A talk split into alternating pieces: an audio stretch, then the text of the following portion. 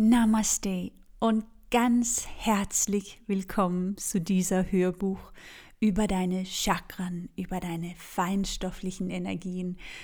Ich freue mich wirklich so sehr, dass du dich dafür entschieden hast, gemeinsam mit mir durch die Welt von den Chakren zu reisen.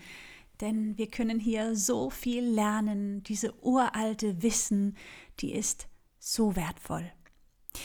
In dieser Hörbuch werde ich dir einiges über deinen Energiekörper erzählen, über die unterschiedlichen Koshas, über Prana, solche Begriffe, damit ähm, ja, du so ein gutes Basiswissen hast, vor wir anfangen, mit den einzelnen Chakra zu arbeiten.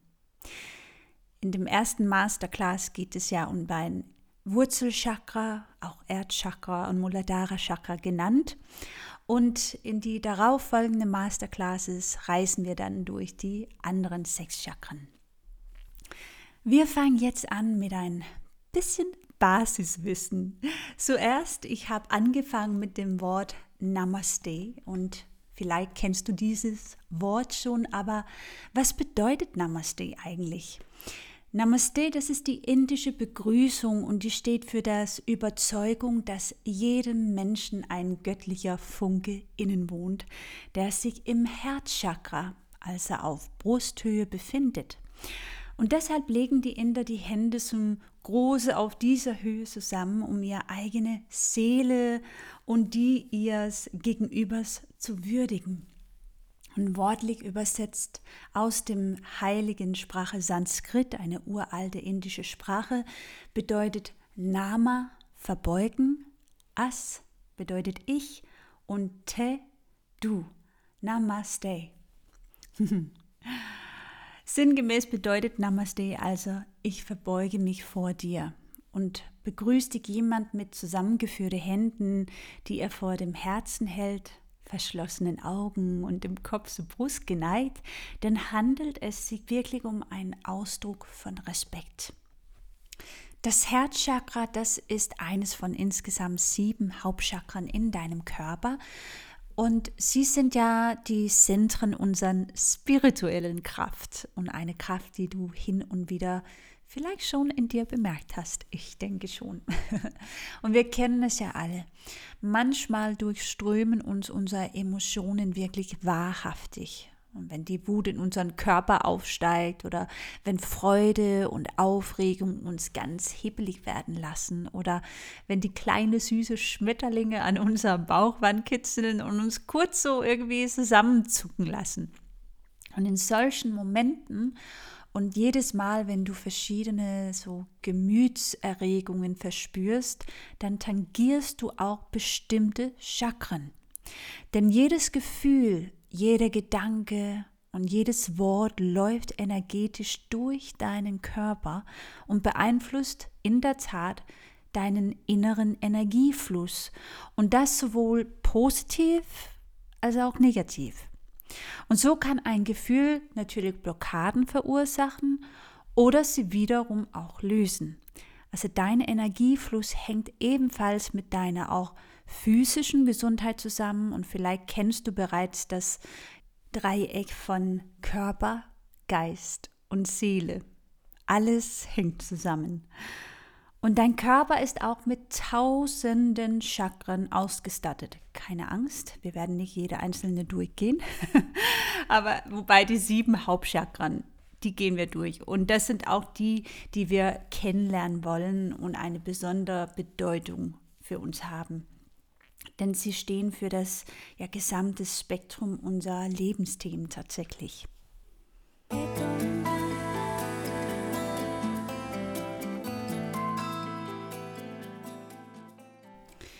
Ja, wir leben momentan in einer Welt, wo wir viel Zeit, Geld und Energie in unseren physischen Gesundheit ja, beziehungsweise unsere grobstoffliche Hülle investieren. Und deshalb ist es eigentlich nicht so merkwürdig, dass die psychische und seelische Gesundheit so ein bisschen auf die Strecke bleibt. Denn genau wie ein schöner und ästhetischen Körper Training und Pflege benötigt, so brauchen Geist und Seele ebenfalls auch unsere Zuwendung und Hingabe, ja, um zu erblühen, wenn man das ganz poetisch sagen sollte. Und es ist so, durch verschiedene Formen der Energiearbeit kannst du ja diesen, also deinen Geist und Seele, diese Aufmerksamkeit zuteil werden lassen und die Balance auch zwischen Körper, Geist und Seele wiederherstellen.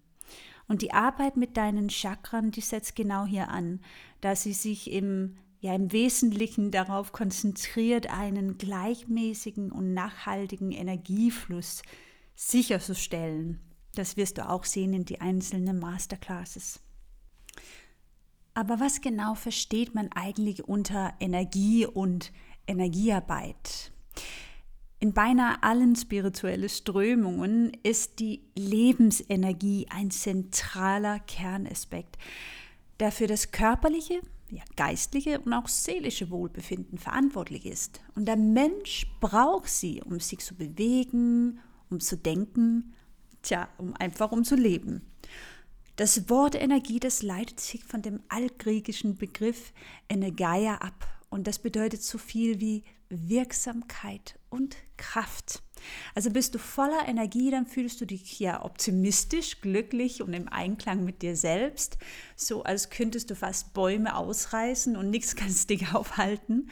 Aber ist deine Energie hingegen blockiert, dann fühlst du dich höchstwahrscheinlich müde, kraftlos, ausgelaugt. Und die Anwendungsbereiche der Energiearbeit, die sind dementsprechend vielfältig und umfassend. Zum Beispiel ähm, Unterstützung von Heilungs- und Entwicklungsprozessen, Stärken der Abwehr- und Selbstheilungskräfte, ist gut für Reinigung, Entgiftung des Energiesystems. Bewältigung von Stress- und Drucksituationen, Veränderung von emotionalen Verhaltensmustern, Auflösung von limitierenden Glaubenssätzen und Umgang mit emotionalen Ballast und Negativität. Also wenn es darum geht, mit unseren Energie zu arbeiten, dann macht sich bei vielen Menschen automatisch ein gewiss, ja, sagen wir, Misstrauen und eine Skepsis breit. Ne? Denn die, die reine Vorstellung von einem gestörten Energiefluss oder Energieblockade scheint erstmal ziemlich abstrakt. Aber nur weil man ja bestimmte Dinge weder sehen noch anfassen kann, heißt es noch lange nicht, dass sie nicht existieren. Das wissen wir auch. Das hat in der Tat auch nichts mit Esoterik oder Spiritualität zu tun, sondern ist vollkommen normal und sogar auch wissenschaftlich belegt. Denn Energie existiert in den unterschiedlichsten Formen und kann sich sowohl grobstofflich als auch feinstofflich manifestieren. Und als grobstofflich bzw. materiell bezeichnen wir all das, was physisch, sichtbar und messbar ist. Und im Kontrast dazu steht die feinstoffliche und nicht materielle Ebene, die für das menschliche Auge nicht direkt erkennbar, sondern nur durch die übersinnliche Wahrnehmung spürbar ist. Und analog zum physischen Körper, der an die grobstoffliche Ebene gebunden ist, existiert in der energetischen Lehre zusätzlich ein feinstofflicher Körper, der auch als Energiekörper bezeichnet wird. Verbunden werden deine physische Hülle und dein feinstofflicher Energiekörper durch deine Chakren. Dein grobstofflicher Körper, der besteht aus deiner physischen Hülle, aber hier reden wir auch über sowas wie materielle Bedürfnisse, natürlich Essen und Trinken, sinnliche Wahrnehmung, ähm, das Thema Sterben, Vergänglichkeit. Und auch hier reden wir über deine physische Organe, Knochen und das Blut. Und der grobstoffliche Körper, der nährt sich auch aus den fünf Elementen. Dein feinstofflicher Körper besteht aus deinem Geist und Seele. Und hier geht es eher um spirituelle Bedürfnisse, außersinnliche Wahrnehmung, das Thema Unsterblichkeit. Es besteht aus deinen Chakren, aus deinen Nadis, das sind die Energiebahnen in deinem Körper, auch Meridiane genannt, und dein Aura. Dein feinstofflicher Körper, der speichert deine Gefühle, Gedanken, Erinnerungen, Emotionen und auch die eigene Persönlichkeit. Es gibt eine mal, Redewendung und die heißt, ein gesunder Geist wohnt in einem gesunden Körper. Und das bringt dies auf eine perfekter Weise auf den Punkt. Denn es handelt sich hier nicht um zwei gegensätzlich und sich ausschließende Dinge, sondern vielmehr um zwei Seiten derselben Medaille, die sich gegenseitig beeinflussen. Also grobstofflicher Körper, feinstofflicher Körper. Und über die Jahrtausende hinweg haben sich verschiedene Praktiken und Methoden etabliert, um ja den Energiefluss und Energieaustausch zu harmonisieren. Und während in der indischen Kultur man viel Yoga praktiziert, wird in Japan mehr Reiki genutzt. Und in anderen fernöstlichen und asiatischen Kulturen prägen zum Beispiel Tai Chi, Qigong oder Aikido die Energiearbeit und das Bestreben, die feinstofflichen Energien wieder zurück in die richtige Bahn zu lenken. Und all diesen Formen der Energiearbeit, die helfen dabei, die körperliche Gesundheit, die emotionale Stabilität und das seelische Gleichgewicht zu erhalten und zu stärken. Und die Arbeit mit deinen Chakren ist ein vielschichtiger Prozess, der deine Wahrnehmung für die feinstofflichen Energien schulen und ein ja ausgeprägtes Bewusstsein für Körper, Geist und Seele schaffen soll. Und damit erhältst du auch Zugang zu einem ja oftmals ungenutzten und ungeahnten Potenzial, das in dir schlummert. Es ist anders als beim Muskeltraining und nichts gegen Muskeltraining. Ich bin ein großer Fan davon, ich liebe das. Aber Muskeltraining, das beschränkt sich auf einen Teil deines Körpers.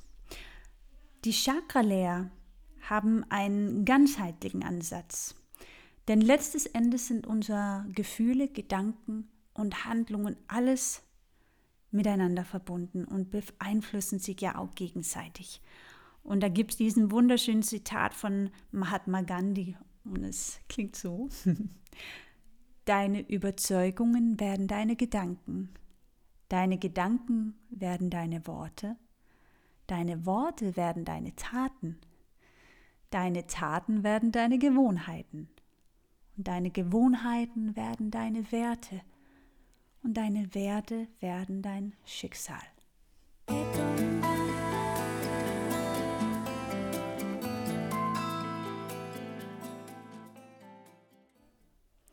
Was ist Prana? Ja, Prana, das bedeutet Lebenskraft, Lebensatem und Lebensenergie. Im Vordergrund steht der Begriff der Lebensenergie und der universellen Kraft.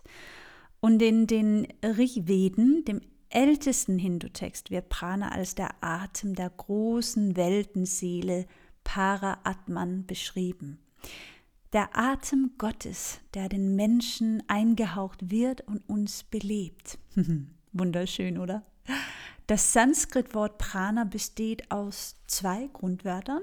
Pr, primär erste Einheit oder der Anfang übersetzt. Und Ana bezieht sich auf das, was sich bewegt. Also Prana gilt als die belebende Kraft, die alles durchdringt und gleichzeitig Ursprung aller Dinge ist. Es belebt das ganze Leben und ist der kreative, dynamische Aspekt des Bewusstseins. Alles, was wir in der Natur beobachten können, das wird von Prana beatmet. Das wäre Pflanzen, Tiere und natürlich wir Menschen. Ohne Prana in unseren Zellen würden wir sterben. Und wir können Prana in unserem biologischen System sammeln, wie ja Elektrizität in einer Batterie gespeichert wird. Und wir finden Prana hauptsächlich in der Natur und können es durch Luft, Sonnenlicht und Nahrung, also die durch Sonnenlicht wächst, in uns aufnehmen. Prana ist die belebende Kraft hinter allen Aktivitäten unabhängig davon, ob diese Taten ja hilfreich oder eher destruktiver Richtung sind. Und durch Yoga-Techniken wie Pranayama, das ist also Atemübungen und auch Atemkontrolle könnte man das übersetzen als, und durch Meditation und spezielle Asanas, das sind die yogische körperliche Übungen, die werden wir natürlich auch gemeinsam machen. Da können wir also die Menge von Prana, die wir in unseren Zellen und Lungen aufnehmen, vergrößern. Und die sag mal, potentesten Quellen von Prana finden wir in der Natur und frischen, zum Beispiel biologischen Nahrungsmitteln. Wir Menschen, wir wissen intuitiv, welche Umgebungen heilend und lebensspendend für uns sind. Ähm, wir wissen auch, dass Großraumsbüros nicht sind. Und wir wissen, wie es sich anfühlt, wenn unser Prana geschwächt ist. Also wenn wir uns müde und erschöpft fühlen und uns nicht mehr bewegen wollen. Auch sowas wie elektrische Geräte, das sind Energieräuber. Oder so lange Zeit ja vor dem Bildschirm sitzen, das wirkt auch schwächend auf unser Prana. Das kennen wir ja alle. Ähm, ich arbeite meistens im Homeoffice und ich spüre das immer wieder mal. Wenn ich so lange vor meinem Laptop sitze, dann werde ich ganz schön müde auf jeden Fall. Und das Herzstück der traditionellen Hatha-Yoga-Praxis, das ist so der Yoga-Richtung, die ich auch unterrichte, ist Pranayama. Und das ist die Atemtechnik. Also ich arbeite ja immer ganz gezielt und bewusst daran, dass man Bewegung und Atem miteinander synchronisiert. Prana bedeutet Lebenskraft und Yama bedeutet sammeln oder zurückhalten. Und durch die Pranayama-Praxis, also die unterschiedlichen Atemübungen in der Yoga-Praxis, wollen wir dann Prana, Lebensenergie sammeln und im Körper halten, unsere Lebensenergie so erhöhen und nicht verschwenden, damit sich unsere Gesundheit und unser Wohlbefinden verbessern. Lass uns jetzt gemeinsam ein bisschen Pranayama praktizieren. Das kannst du nämlich überall machen. Ich möchte dir jetzt der siegreiche Atem Ujjayi beibringen. Die ist sehr einfach und wenn du dieses meisterst, dann wirst du auch feststellen, dass deine Yoga-Praxis wirklich wie eine Bewegung oder wie eine Meditation in Bewegung sein kann. Setz dich aufrecht hin und entspann deinen Körper. Atme einmal tief durch deine Nase ein lösen durch deinen Mund aus. Leg jetzt eine Hand auf deinen Bauchnabel und mit der Einatmung spür, wie deine Bauchdecke sich nach vorne wölbt. Und mit der Ausatmung zieh dein Bauchnabel Richtung Wirbelsäule und spür, wie dein Bauch wieder klein wird. Jetzt fange an, ein- und auszuatmen durch deine Nase. Und verlangsam dein Atem. Atmet tiefer als sonst. Und jetzt stell dir vor, du würdest ein Fenster anhauchen wollen mit deinem Mund zu. Also vereng die Stimmritzen hinter deine Kehle, damit so ein Meeresrausch ähnliches Geräusch entstehen kann.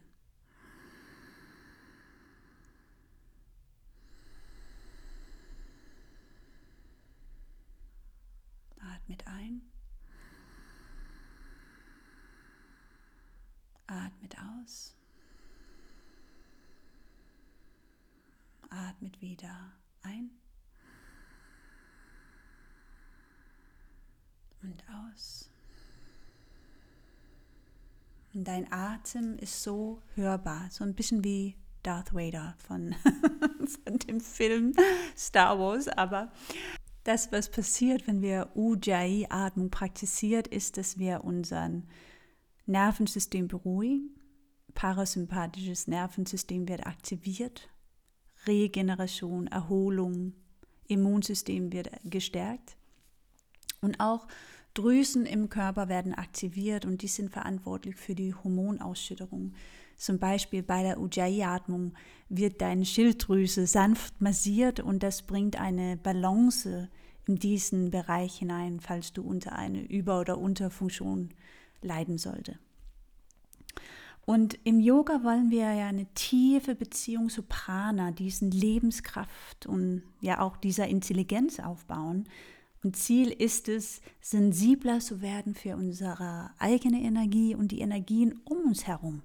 Die Speicherorte unserer Energie sind unsere Chakren. Die Nadis, unser Energieleitbahnen, ist ein neues Begriff. und äh, ich möchte dir jetzt ein bisschen dazu was erzählen, denn auch das ist wichtig, als sag mal, Grundbasiswissen zu haben, bevor wir in die Tiefe gehen mit den einzelnen Chakren. Energie, die existiert ja nicht einfach nur, sie fließt.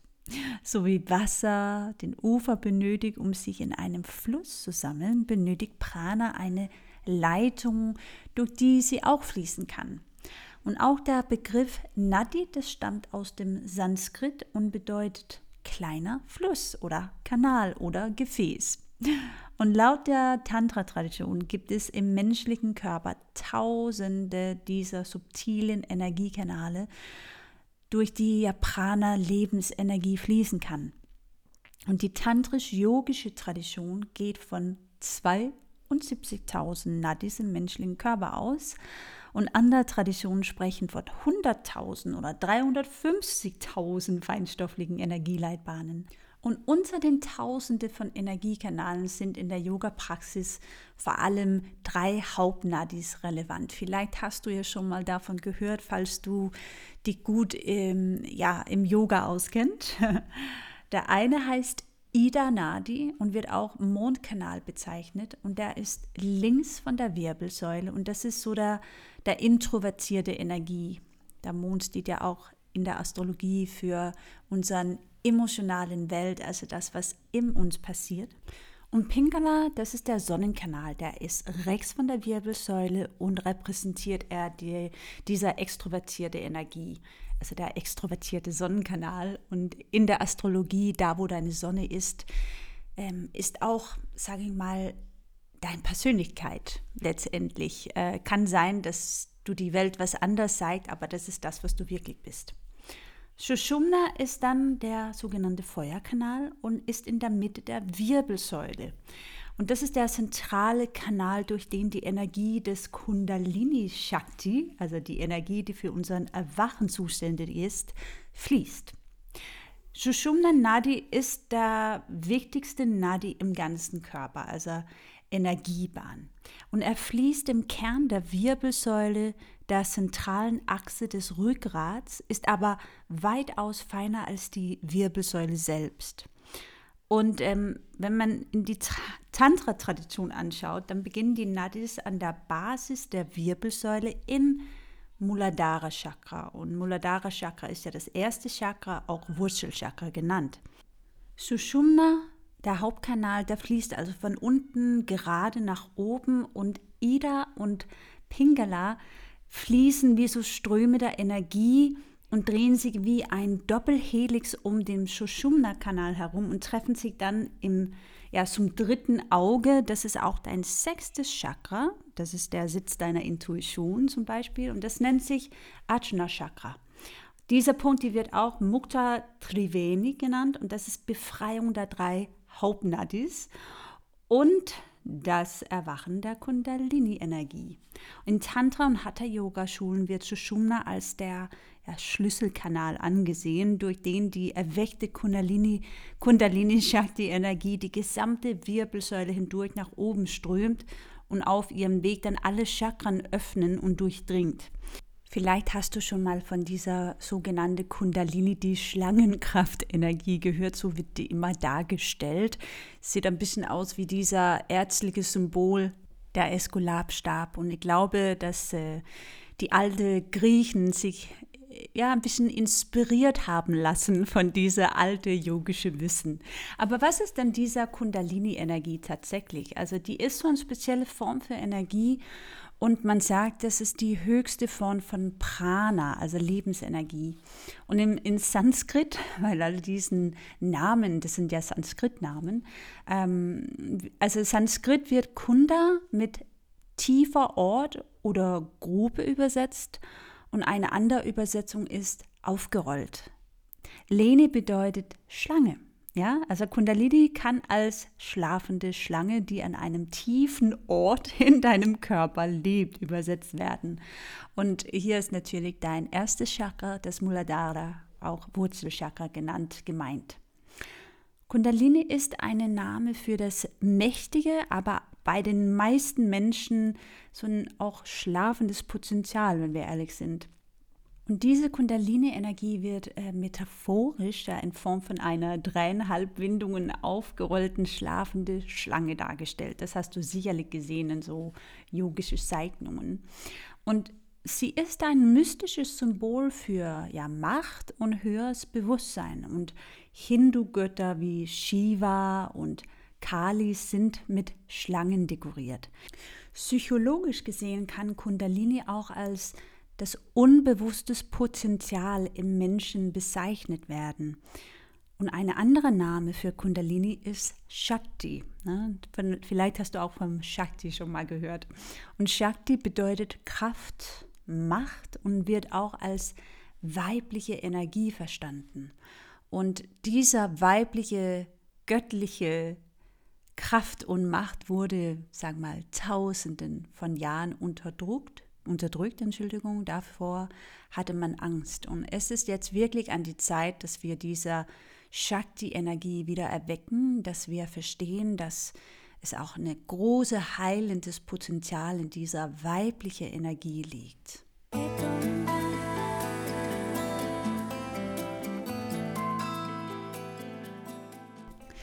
Genau wie es um elektrische Leitungen herum so ein Stromfeld gibt, so strahlen die Nadis Prana aus.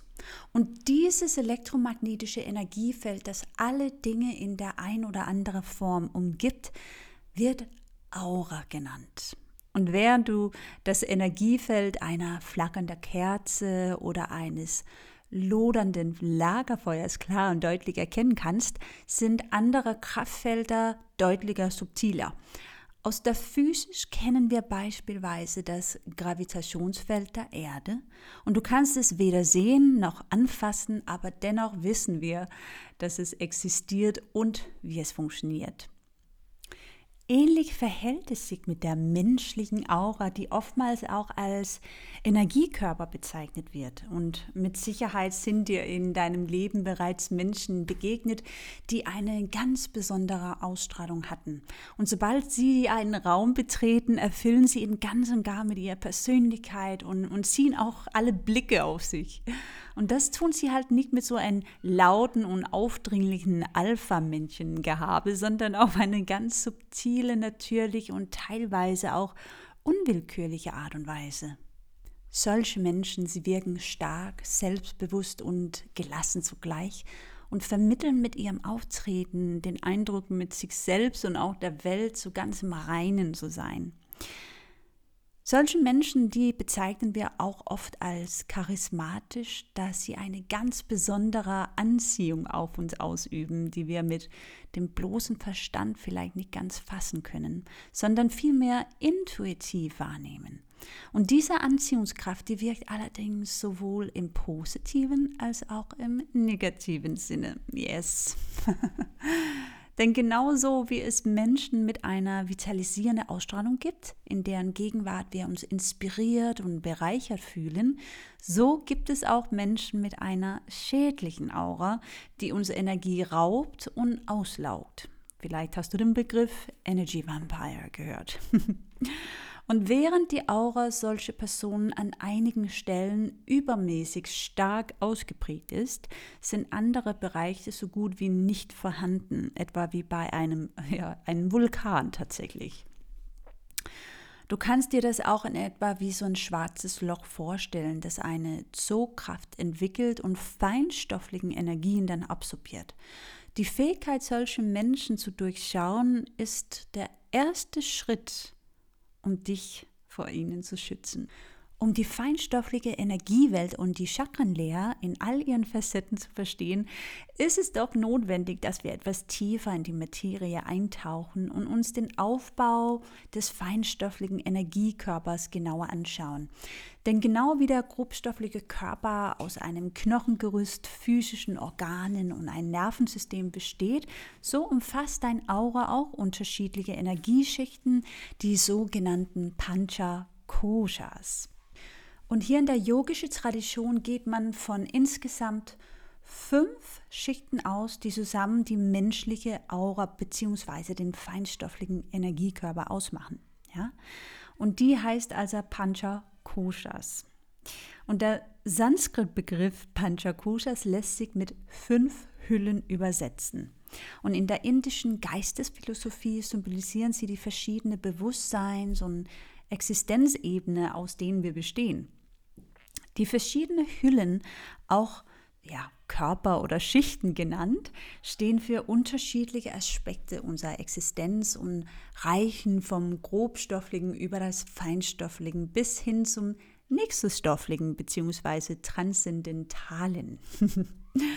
und dementsprechend stehen die einzelnen Schichten auch mit ja, unterschiedlichen Aspekten deiner mentalen, physischen, emotionalen und spirituelle Gesundheit in Verbindung.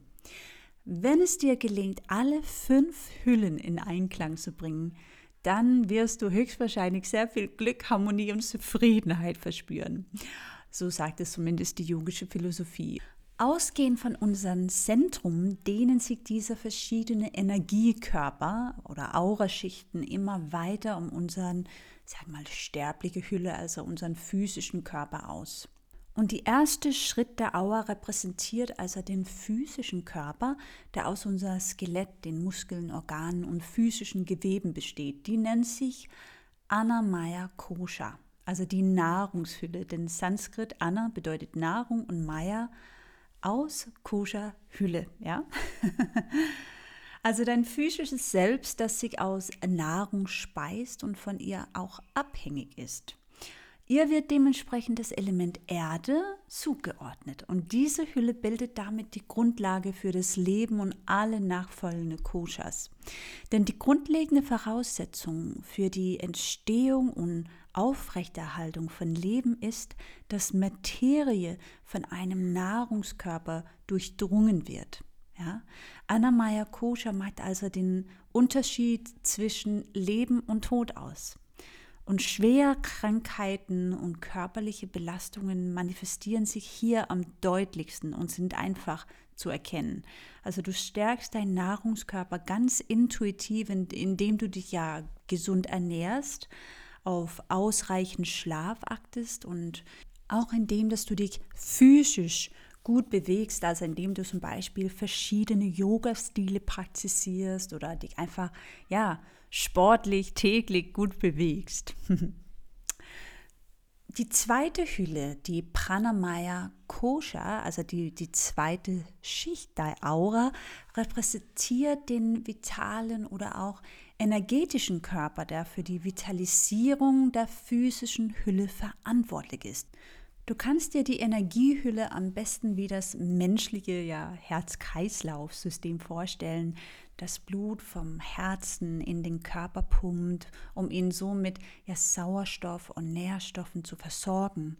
Und analog hierzu besteht die Energiehülle aus den Chakren und den Nadis und stellt so den energetischen Kreislauf von Prana sicher, um Körper und Geist mit Lebensenergie zu versorgen. Und im Pranamaya Kosha werden dadurch sowohl biologische als auch energetische Prozesse Entschuldigung, angestoßen und auch gesteuert. Das System sorgt nämlich dafür, die flüssigen Aspekte des Körpers, also Blut, Lymphe sowie Gehirn und Rückenmarkflüssigkeit, in Bewegung zu halten, damit sich dein Körper ja, vitalisieren kann. Daher wird Pranamaya Kosha auch das Element des Wassers zugeordnet. Ja? Von Prana ist unser Atem die physischeste Ausdrucksform der kosmischen Energie, also unser Atembewusstsein und verschiedene auch Atemübungen aus der Yoga stehen daher in besonders Verbindung mit dem vitalen Körper und können Prana, Prana, Prana, Prana und können Pranamaya Kosha ganz gezielt stärken, indem sie den Energiefluss im Körper erhöhen und ihn in die richtigen Stellen dann leiten. Dann kommen wir zur dritten Schicht der Aura und dieses nennt sich Manomaya Kosha. Das ist die Mentalhülle. Und die dritte Schicht der Aura führt uns in die Tiefen der menschlichen Psyche und repräsentiert also den geistigen Körper. Deshalb wird Manomaya Kosha auch als die emotional-geistige oder psychologische Hülle bezeichnet und sie umfasst unsere Emotionen und Gefühle, auch Erinnerungen und Träume sowie Gedanken und Empfindungen. Hier bilden sich also unsere Wünsche und Bedürfnisse, Abneigungen und Vorlieben sowie auch die Ängste und Zweifel aus. Zusätzlich entstehen hier unsere Glaubenssätze und Verhaltensmuster. Und im Wesentlichen also all das, was unsere Persönlichkeit ausmacht und unsere spirituelle und persönliche Entwicklung beeinflusst. Manomaya Kosha ist verantwortlich und auch aktiv, wenn wir also rationell nachdenken, das für und wieder eine Entscheidung abwägen, etwas planen oder ähm, uns von unseren Bauchgefühlen und Affekten leiten lassen. Und nicht selten finden physischen und seelischen Leiden hier ihren Ursprung. Ja? Denn sowas wie emotionale Turbulenzen, chronischer Stress oder die Unterdrückung unserer Gefühle und Bedürfnisse können ja dazu führen, dass unser geistiger Körper aus dem Gleichgewicht gerät. Und das wissen wir ja alle, das ist auch so in aller Münde seit Gott sei Dank mehrerer Jahren, dass unseren Gedanken einen großen Einfluss auf uns haben. Und dies kann dann natürlich auch weiter im Verlauf eine Auswirkung auf die Nahrungs- und Energiehülle, also unser erste Koscher, nämlich die Anamaya Koscher haben. Und hier sprechen wir natürlich von psychosomatischen Beschwerden. Und die können ja unseren ganzen Körper betreffen, ja, die unterschiedliche Symptome verursachen.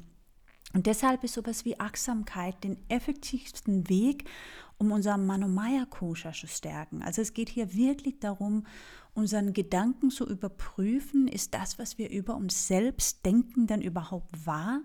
Und hier hilft natürlich Affirmationen. Und da muss ich an Louis L. Hay, die Königin von Affirmationen, denken. Und sie hat auch grundsätzlich, ähm, also hauptsächlich, hauptsächlich so mit Manomaya Koscher gearbeitet und auch diesen ganzen Wissen in die Welt gebracht, in eine Sprache, die man leichter verstehen kann. Aber ja, das Wissen gibt es so schon Tausenden von Jahren hier in dieser uralte yogische Tradition. Aber ich kann dir nur ans Herz legen, Bücher von die wundervolle Louis L. Hay zu lesen, wenn es darum geht, dann Manomaya Kosha, also deine Mentalhülle zu stärken und wieder ins Balance zu bringen. Ihr erstes Buch war ein Bestseller, ein weltweiten Bestseller, Gesundheit für Körper und Seele. Vijnana Maya Kosha die Wissenshülle, das ist die vierte Ebene der Aura und darum geht es jetzt. Vijnana bedeutet Wissen, Intuition, Weisheit. Maya, wie du schon weißt, bedeutet aus und Kosha Hülle. Also die vierte Ebene der Aura spiegelt unsere Intuition und unser Wissen wider. Und sie geht auch unter der Name Intellekts- oder Weisheitshülle. Und die Beziehung kann ein wenig irreführend sein und zu Verwechslung mit Manomaya Kosha verleiten. Ne? Denn auch wird von Gedanken oder Wissen gesprochen hier. Bei Vijnanamaya Kosha steht allerdings nicht so das reine Faktenwissen, sondern vielmehr ein angewandtes Wissen im Vordergrund. Es geht um die Gedanken, die von unserer Intuition, geistiger Klarheit und einer ja, tiefen Erkenntnis geprägt sind. Es gibt ja Momente, in denen triffst du deine Entscheidung ganz intuitiv, ohne dass du es ja rationell erklären kannst. Denn du hast ein Gefühl dafür, ob etwas ja falsch oder richtig ist, echt oder unrecht, beziehungsweise wahr oder unwahr ist. Und diese ist ja deine innere Stimme, die sich in Form von spontanen Impulsen oder Vorahnungen zeigt. Meditation und Selbstreflexion stärken Maya Kosha und fördern auch dein inneres Wachstum und unterstützen die, die spirituelle Entwicklung. Und darüber hinaus steht die Wissenshülle mit dem Element Luft, auch Vayu, in Verbindung, da du es fühlen und spüren, aber dennoch nicht sehen oder anfassen kannst. Und wir kommen jetzt zu unserer letzten Ebene, die fünfte Ebene der Aura, Ananda Maya Kosha, die Glückseligkeitshülle. Denn Ananda bedeutet in Sanskrit Glückseligkeit. Und die fünfte Ebene der Aura, die stellt die spirituelle und kausale Schicht unseres Körpers dar. Hier ist der wahre ja, Wesenskern unserer irdischen Existenz verankert. Ananda Maya Kosha ist aber frei von Schmerz, Kummer und Sorgen und ist wirklich ein Zustand von reiner Glückseligkeit. Dieser Koscher da beschreibt die Verbindung mit dem Überirdischen, die jeder von uns schon einmal erlebt hat. Und das kann zum Beispiel ein tiefer Moment der Selbsterkenntnis sein oder der Augenblick von innerem Frieden oder auch so ein ekstatisches Gefühl der Freude, das uns ja wahrhaftig erfüllt. Und als Ausdruck des göttlichen Funkes, der jedem Lebewesen innewohnt, ist es die letzte Stufe, sagt man, zu der spirituellen Erleuchtung. Ich glaube, man muss das aber gar nicht so wie so ein Zustand ähm, beschreiben, die man nie erreichen kann. Denn man, man spricht ja oft davon, dass ja, spirituellen Erleuchtung, das ist nur für die Meistern und bla bla bla. Also ich glaube, dass jeder von uns die Möglichkeit hat, so einen Moment der Erleuchtung zu erleben. Und das können wir erreichen und erleben durch eine gewisse Form der Disziplin. Ja? Und diese Koscher, die kannst du durch Meditation und tiefen Entspannung erreichen. Wir wissen das ja alle am Anfang. Wenn wir anfangen zu meditieren, denken wir, oh Gott, ist das langweilig, das bringt ja gar nichts, was soll das hier denn alles bringen? Und da kommt der Disziplin rein. Yes, dranbleiben, that's where the magic begins.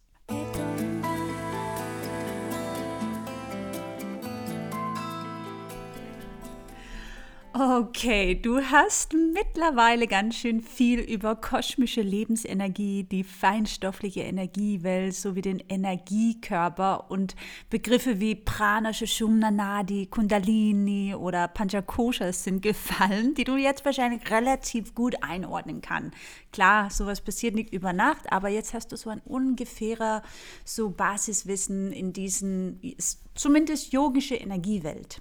Es gibt ja auch andere Traditionen, die die Sachen ähm, etwas anders erklärt, aber im Grunde it's all the same. Ja. Let's talk about why you are here. Jetzt kommen wir endlich hier beim 42. Minute zum Thema Chakren. Yay. Und das Wort Chakra, das bedeutet im Sanskrit Rad oder Wirbel. Und am einfachsten ist es, wenn du deine Chakren am besten so wie farbige Energieräder vorstellst, die sich dann um deine eigene Achse drehen, entlang deiner Wirbelsäule verlaufen und durch die ja, feinstofflichen Energiekanäle, also die Nadis, verbunden sind. Und in der indischen Chakralehre, das ist der yogische Chakrenlehrer, beruht dein körperliches, geistiges und seelisches Wohlbefinden auf der Funktion und dem harmonischen Zusammenspiel dieser Energiesendern. Ja? Dabei sind die verschiedenen Chakren mh, hm, verantwortlich für verschiedene Bereiche deines Lebens und das sowohl auf körperlicher, aber auch auf spiritueller Ebene. Und ähm, vielleicht weißt du das schon, aber jedes Chakra kann bestimmten Organen, Drüsen sowie Gemütszustände auch zugeordnet werden und spricht auf unterschiedliche Methoden dann auch dieser Energiearbeit an. Deine Chakren, die fungieren zudem als ja, Verbindungsstelle zwischen der physischen und der energetischen Sphäre deines Wesens. Das hatte ich auch am Anfang dieser Hörbuch erzählt. Um, und das tun sie, damit feinstoffliche Energie in den grobstofflichen Körper gelangen kann. Und verschiedene Illustrationen, also Bilder, stellen die Chakren daher häufig als so drehender Trichter dar, die sich auf der Vorderseite deines Körpers befinden und dann die feinstoffliche Energie aus dem Kosmos aufsaugen und transformieren, um sie somit für körperliche, geistige und seelische Prozesse aufzubereiten. Und nachdem sie dann ihren Zweck erfüllt hat, kann die transformierende Energie wieder dann auf der Rückseite des Körpers abfließen und zurück in den Kosmos gelangen. Ne? Also it's a recycling process. Und in anderen Traditionen, also die traditionellen hinduistischen Zeichnungen, werden die Chakren oftmals als eine Lotusblume dargestellt, die sich vor allem in ihrer Farbe und der Anzahl der Blütenblätter unterscheiden. Ja? Also die Lotusblume ist eines der, der ältesten Symbole der Erde und steht ja auch sinnbildlich für die vollkommene Erleuchtung. Mit anderen Worten, Ananda.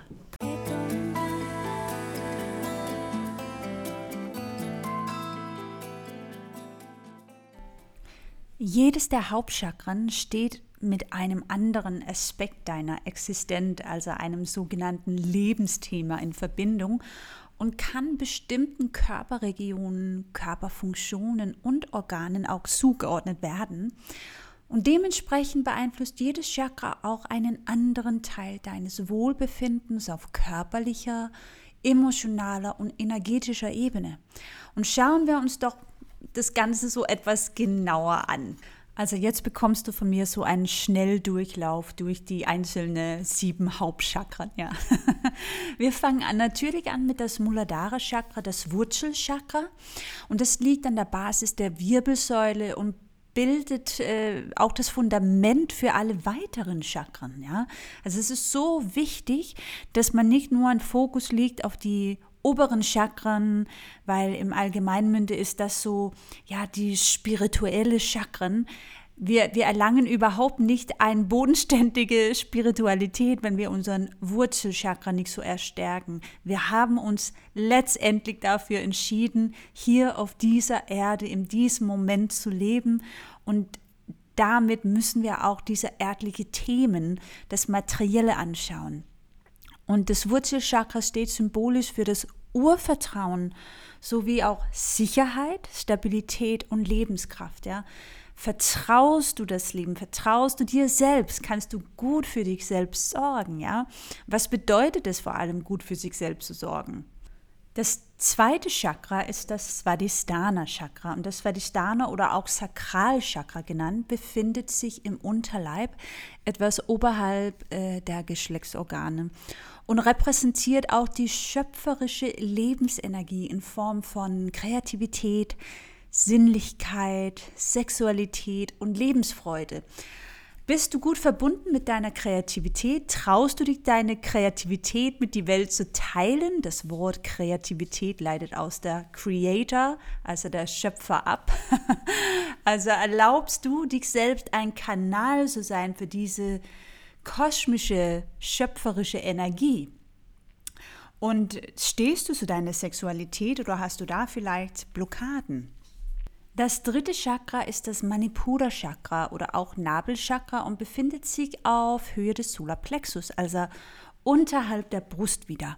Das steht für Willenskraft und Selbstvertrauen, so wie unsere ja, Persönlichkeit, unsere Persönlichkeitsentwicklung gehören zum Beispiel auch zu zentralen Lebensteam des Manipura Chakra. Ja?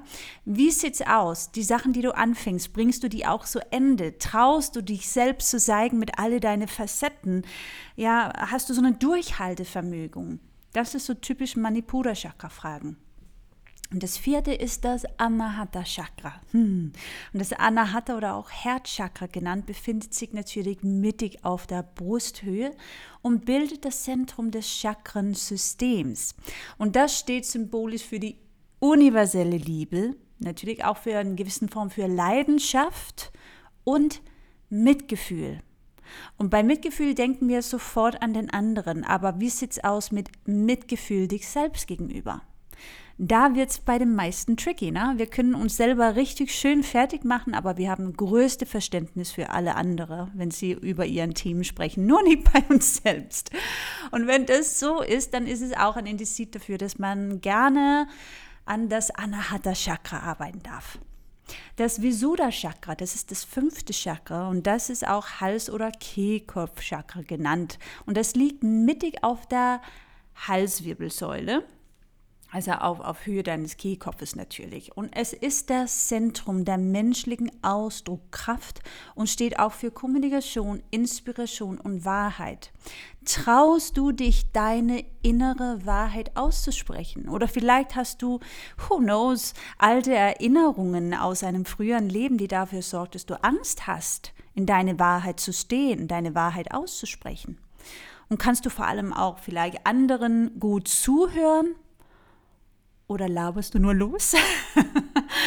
Oder ist es andersrum? Traust du nicht deine Stimme so nutzen?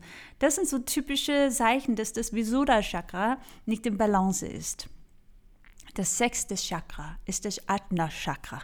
Und das Ajna-Chakra oder auch Stirn-Chakra befindet sich zwischen deinen Augenbrauen oberhalb der Nasenwurzel. Und es wird auch als das dritte Auge bezeichnet, da es mit der Fähigkeit des wahren Sehens verbunden ist. Also nicht das, was du mit deinen physischen Augen siehst, sondern das, was du auf viel subtile Art und Weise wahrnimmst. Und zu den zentralen Lebensthemen gehören dann natürlich unsere Intuition, Weisheit und Erkenntnis. Ja? Traust du dich, deine innere Navigationssystem zu folgen? Oder zweifelst du immer an diese zum Teil innere, leise, das kann eine Stimme sein, es kann ein Gefühl sein. Lass du dich davon leiden oder ignorierst du die eher? Wir werden definitiv viel glücklicher, wenn wir diese Stimme vertrauen. Manche nennen das auch Bauchgefühl, ja? Im Yoga, in diesen uralten Chakren lernen, nennen wir das das dritte Auge, Ajna Chakra. Das siebte Chakra heißt Sahasrara Chakra oder auch Kronenchakra. Und das verläuft oberhalb des Kopfes an unseren Scheitel, beim Babys, also da, wo die Fontanelle ist, ja. Das ist auch so süß bei den kleinen Kindern, weil das ist genau der, der Verbindung zu diesen, sag mal, universelle göttliche Energie, die ist noch viel, viel stärker als bei uns, wo der Fontanelle zugewachsen ist. Ne? Zumindest in manchen Fällen. Und als siebtes und letztes Chakra werden ihm also die Verbindung zu unserem höheren Selbst, der Spiritualität hat ja viele Formen, sagen wir. Manche nennen das Gott, manche die, das Universum, call it what you want, aber diese große, liebevolle liebevolle Energie, die uns schützt und leitet. Und so sagt man auch, das ist der Schlüssel zur wahrhaftigen Erleuchtung. Das war die sieben Hauptchakren, so ein ganz schnell Überblick zumindest. Es ist also nicht falsch zu behaupten, dass das Manipura oder Entschuldigung, das Muladhara Chakra, also das Wurzelchakra, die grobstoffliche Welt symbolisiert und es sich auch vom Svadhisthana bis zu Anahata, also dein Herzchakra, um die feinstoffliche Welt handelt. Ja? Also die unteren drei Chakren sind eher so an das Materielle angehaftet und die oberen vier eher die Spiritualität. Und die meisten fokussieren auch nur auf die vier oberen, weil das ist natürlich erstmal viel schöner, klingt viel, viel besser, weil viele, die sich mit diesen Themen beschäftigen, die wollen teilweise nicht unbedingt mh, mm, immer hier auf die Erde sein und bitte nicht falsch verstehen. Das ist so ein unterbewusster Prozess. Das Leben auf die Erde kann manchmal hart sein und deshalb wollen wir immer gleich mit dem Herzchakra oder mit unserem Kehlkopfchakra, dritte Auge oder vor allem das siebte Chakra arbeiten. Aber, aber, wie ich schon erwähnte, die drei unteren Chakren sind genauso wichtig, damit wir auch wirklich die Spiritualität hier auf die Erde leben können. Und wir sind nun mal hier, so why not make the best of it, right? So, jetzt wollen wir natürlich ein bisschen darüber erfahren, was passiert, wenn, wenn deine Chakren blockiert sind. Und wenn die Energie in deinem Körper ja frei und ungestört fließt, das ist schön, oder? Dann drehen sich deine Chakren harmonisch und können ihre besonderen Qualitäten auch entfalten. Und du verspürst so ein Gefühl von Glück und Zufriedenheit in allen Bereichen des Lebens. Also auf emotionaler, mentaler und physischer Ebene. Körper, Geist und Seele befinden sich spürbar im Einklang, wodurch deine zwischenmenschlichen Beziehungen, Vorhaben, Absichten und Ziele auch dann nahezu problemlos gelingen und ja von Erfolg geprägt sind. Auch Und das sollte ja eigentlich auch der Normalzustand sein, oder? Das klingt doch viel schöner als das Leiden. Ist der Energiefluss hingegen gestört, dann kann man das Leben mit all seinen Höhen und Tiefen schnell zu einer Herausforderung oder sogar so eine Belastung für, ja, für dich selbst werden. Und oftmals ist dann die Rede von einer Blockade in den einzelnen Chakren, ja. Und die Ursachen dafür können stark variieren. Also grundsätzlich kann es sein, dass ein Chakra nie vollständig vielleicht geöffnet wurde, so dass sich der Energiefluss auch nie frei entfalten konnte. Aber auch sowas wie traumatische Erlebnisse oder starke negative Erfahrungen oder stark negative Emotionen im Leben sowie Phasen von so einem außer, mm, außerordentlichen Stress können uns nachhaltig prägen und den ja, Energiefluss und die Chakren aus dem Gleichgewicht bringen. So Funktionsstörungen in unserem Energiekörper lassen sich darauf zurückführen, dass es zu einer energetischen entweder Unter- oder Überversorgung die einzelnen Chakren kommt. Und diese Disbalancen spiegeln sich dann in einer ja gestörten Frequenz, also beziehungsweise unregelmäßigen Drehgeschwindigkeit der Chakren wieder. Also deine Chakren geraten aus dem Takt, was verschiedene Auswirkungen auf dich und deinen Körper haben kann. Ist ein Chakra mit zu wenig Energie versorgt, dann wird es Schwierigkeiten haben, ja seine, sagen mal, individuellen Eigenschaften und Qualitäten zum Ausdruck zu bringen. Und sollte es allerdings übermäßig aktiv sein, so stellen seine Besonderheiten eher so eine dominierende Kraft im Leben dar. Also beispielsweise steht das erste Chakra ja für Themen wie Sicherheit, Vertrauen und ja die Grundlagen des Lebens. Und ist der Energiefluss dann im ersten Chakra erschöpft, dann kann sich das in eine Depression, Selbstzweifel oder eine starke Unsicherheit äußern. Und ist eine so große Menge an Energie vorhanden, dann wird die Frequenz des Muladhara-Chakras natürlich unnatürlich stark erhöht. Und auf Dauer kann es dadurch zu einer ja, Überbeanspruchung des Wurzelchakras kommen, die sich in einer ja, Furchtlosigkeit ohne jegliche Vorsichtsmaßnahmen zeigt, die bis hin zu so einer gewissen Form für Leichtsinnigkeit oder so grober Fahrlässigkeit reicht. Es kann sich auch zeigen, indem dass man extrem materiell orientiert lebt, dass das Selbstbewusstsein anhand der Zahl auf das Bankkonto gemessen wird. Es kann auch sowas sein, dass man unbedacht ist, dass man wirklich einfach Sachen in sich hineinstopft, weil man versucht, so eine gewisse Unsicherheit, eine Leere in sich zu füllen. Und äh, ja, das ist also wirklich eine interessante Arbeit, wenn wir hier in die Tiefe gehen mit den Chakren. Ja, du bekommst sicherlich jetzt so ein gutes Gefühl dafür, dass Disbalancen der Energiezentren also nicht nur auf ja, physischer Ebene, und hier sprechen wir von unseren Anna Koscher, sichtbar und spürbar, sondern nehmen ebenfalls einen großen Einfluss auf unser geistige Wohlbefinden und die emotionale Verfassung. Und äh, ja, hier sind wir dann wieder beim Thema von zum Beispiel Wut, aber auch Freude oder Angst also deine Emotionen, die sie körperlich mit dem, sagen wir mal, Kribbeln in deinem Bauch oder ein gewisses so Brodeln in deinem Magen äußern können. Also eines ist sicher, dass viele Menschen sich auf jeden Fall oft erschöpft, ausgelaugt oder ja ausgepowert fühlen und bei der Arbeit können sie dann die gewohnte Leistung nicht mehr abrufen und auch im privaten oder zwischenmenschlichen Bereich äußert sich das Gefühl der Überforderung und Anspannungen in Form von ja, emotionalen Turbulenzen und einer wahren so Achterbahn der Gefühle, ja. Und wenn wir infolgedessen immer wieder dieselben Fehler machen oder sogar krank werden, dann wird sich häufig einfach damit abgefunden und das ist so, so fatal. Und vielleicht erkennst du dich selbst oder Menschen aus deinem näheren Umfeld in dieser Beschreibung ja wieder. Ich denke, wir, wir kennen alle solche Menschen, wenn wir es nicht selber sind. wir haben ja alle solche Phasen, nicht wahr? Und sicherlich gibt es für viele Dinge in unserem Leben eine so logische Erklärung. Das auf jeden Fall. Doch den wenigsten Menschen kommt in dem Sinn, dass es ja auf ein Ungleichgewicht in unserem Chakrensystem zurückgeführt werden kann. Also sobald du also merkst, dass etwas mit deinem Körper nicht stimmt, dann kannst du dich auf jeden Fall mit der Gesundheit deiner Energiezentren jetzt befassen, jetzt wo du so ein bisschen mehr darüber weißt.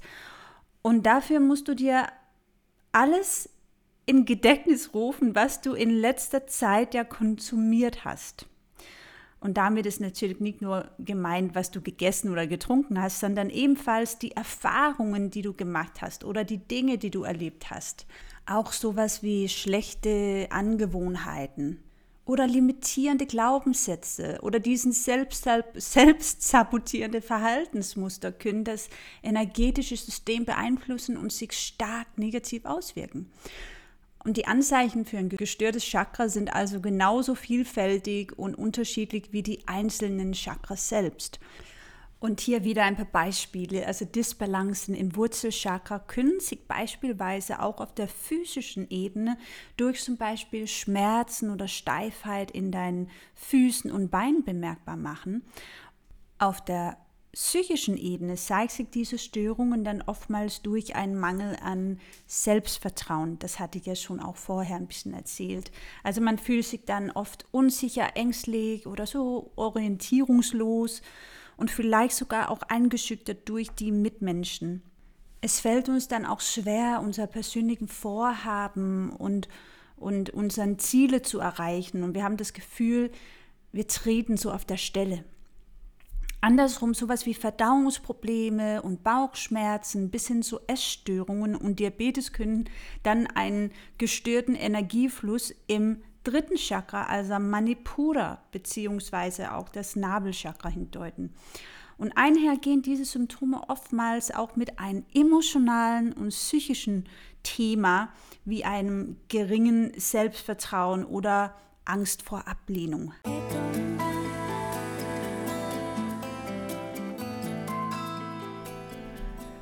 Um deine Chakren wieder ins Gleichgewicht zu bringen, gibt es Gott sei Dank viele verschiedene Möglichkeiten. Und hier in diesem Kurs wirst du einige schon mal kennenlernen.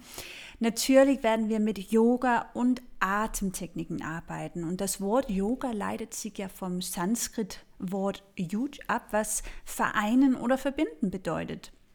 Und es gilt in, in der indischen Tradition als Bindeglied zwischen Körper und Geist und zeichnet sich durch die Verbindung von Meditation, Konzentration und Bewegung aus.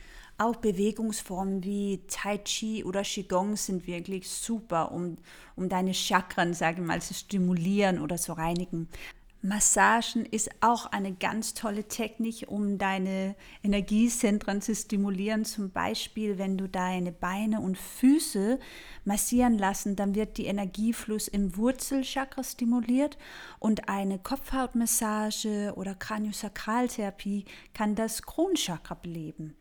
Dann gibt es Thema Heil- und Edelsteine und verschiedene Heil- und Edelsteine finden bereits seit Tausenden von Jahren Anwendung in der indischen Heiltradition. Und es ist eine weit verbreitete Ansicht, dass die verschiedenen Kristalle und Steine spezielle ja, Schwingungsenergien enthalten und diese an ihren Träger weitergeben können, um seine emotionalen, physischen und spirituelle Energieströme neu zu ja, auszurichten und so sein energetisches Gleichgewicht wiederherzustellen. Also ich weiß, ich arbeite mit vielen Menschen und manche von meinen Klienten sind total empfindlich gegenüber die äh, Kristallenergie und anderen spüren das zum Beispiel gar nicht. Wir sind alle so individuell und man muss so ein bisschen ja, an die Themen antasten. Was spricht mir an? Was hilft mir, wieder ein Gefühl von Stabilität, Halt oder Kreativität oder Mitgefühl zu bekommen? Auch Musik- und Klangtherapie ist hervorragend in der Chakraarbeit. Und es ist ja auch kein Geheimnis, sondern längst wissenschaftlich bewiesen, dass Musik- und Klangtherapie so eine therapeutische und heilende Wirkung haben kann. Also durch Klänge und auch Aromatherapie können wir tiefer in unseren Gehirn eindringen, um unser neurologisches System neu zu fokussieren und dann auf höhere Bewusstseinszustände zugreifen zu können. Im Herzen unseres Gehirns liegt das Herzstück unserer Emotionen, das limbische System. Und dies ist vermutlich der Teil unseres Selbst, der Heilung am nötigsten braucht, da er Emotionen erzeugt und auch für die Verarbeitung von Erinnerungen unerlässlich ist. Deshalb, es gibt Gott sei Dank viele verschiedene Techniken, die uns helfen, uns von ja, verschütteten emotionalen Ladungen zu befreien und dann auch neue Muster zu bilden, damit wir uns sicher und stabiler fühlen. Und in der Klangtherapie wenn es um den Chakren geht zumindest, arbeiten wir sehr gerne mit die Solfeggio-Frequenzen. Und vielleicht hast du schon mal davon gehört. die Solfeggio-Frequenzen, die bilden so eine Sexton-Skala, also bestehen aus sechs Töne, die komischerweise erstmal in der religiösen Musik des 11. Jahrhunderts verwenden wurde. Und darüber hinaus gibt es bereits in der frühen biblischen Zeit Hinweise auf diese Frequenzen. Und Solfeggio-Frequenzen, die beziehen sich auf eine bestimmte Klangfarbe, die dann verschiedene Aspekte der Gesundheit von Körper und Geist unterstützen und fordern. Wenn wir also eine Unbalance in zum Beispiel das Wurzelchakra haben, mit anderen Worten, wir haben vielleicht Angst oder Schuldgefühle und wir fühlen uns einfach nicht sicher und gehoben in unserem Leben. Hier kann der Solfeggio-Frequenz 396 Hertz helfen, damit wir uns sicherer fühlen. Und ähm, bei jeder Yoga Masterclass werde ich natürlich für dich so ein Playlist zusammenstellen mit diesen Solfeggio-Frequenzen, schwieriges Wort, Solfeggio-Frequenzen, ähm, die du dann einfach mal hören kannst. Zum Beispiel, während du Yoga praktizierst oder meditierst oder deine Affirmationen aussprichst. Und apropos Affirmationen, also Selbstbestätigungen, eines der mächtigsten und oftmals unterschätzten Hilfsmittel für die Chakra-Heilung sind also Affirmationen. Und hierbei handelt es sich natürlich um ja positive Aussagen, also Selbstbestätigungen, die dir enorm im Umgang mit der oder mit den Herausforderungen des Alltags helfen können. Denn viel zu oft konzentrieren wir uns wirklich nur auf das Negative in unserem Leben und fühlen uns natürlich dadurch dann auch schnell in eine Art Opferrolle versetzt. Und dieser Fokus auf das Negative führt natürlich dazu, immer nur oder fast immer die eigenen Schwächen statt der Stärken zu sehen. Und je stärker solche irrationalen Denkmuster in uns verankert sind, desto mehr Einfluss nehmen sie auch auf unsere ganze Wahrnehmung, unser Gefühlsleben, unseren Handeln. Dieser Prozess kann in einer emotionalen Abwärtsspirale münden, ähnlich einer selbsterfüllenden Prophezeiung. Also wenn du also mit Affirmation an deinem Selbstvertrauen, deinem Problembewusstsein arbeitest, dann arbeitest du gleichzeitig an deinen Chakren und deiner ja, spirituelle Entwicklung sogar.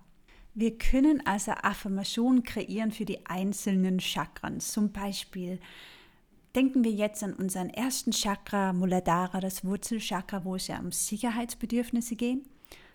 Wo auch immer ich bin, ich bin sicher und gut aufgehoben. Oder ich gehe achtsam mit mir um und empfinde Wertschätzung für mich ich verdiene alles Gute. Ich entlasse alle Energiesauger aus meinem Leben und vertrauensvoll lasse ich los, denn ich weiß, dass nur das Beste auf mich wartet. Das wäre zum Beispiel ein paar Affirmationen, die gezielt auf Wurzelchakra-Themen ausgerichtet sind.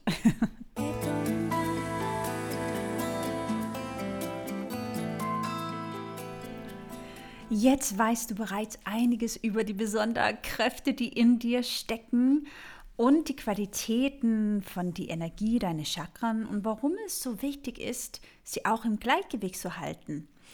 Und in der nächsten Audiodatei wirst du mehr über das Wurzelchakra erfahren und ich freue mich natürlich auch auf die nächsten gemeinsamen Masterclasses, wo wir dann die sechs anderen Chakren durcharbeiten werden.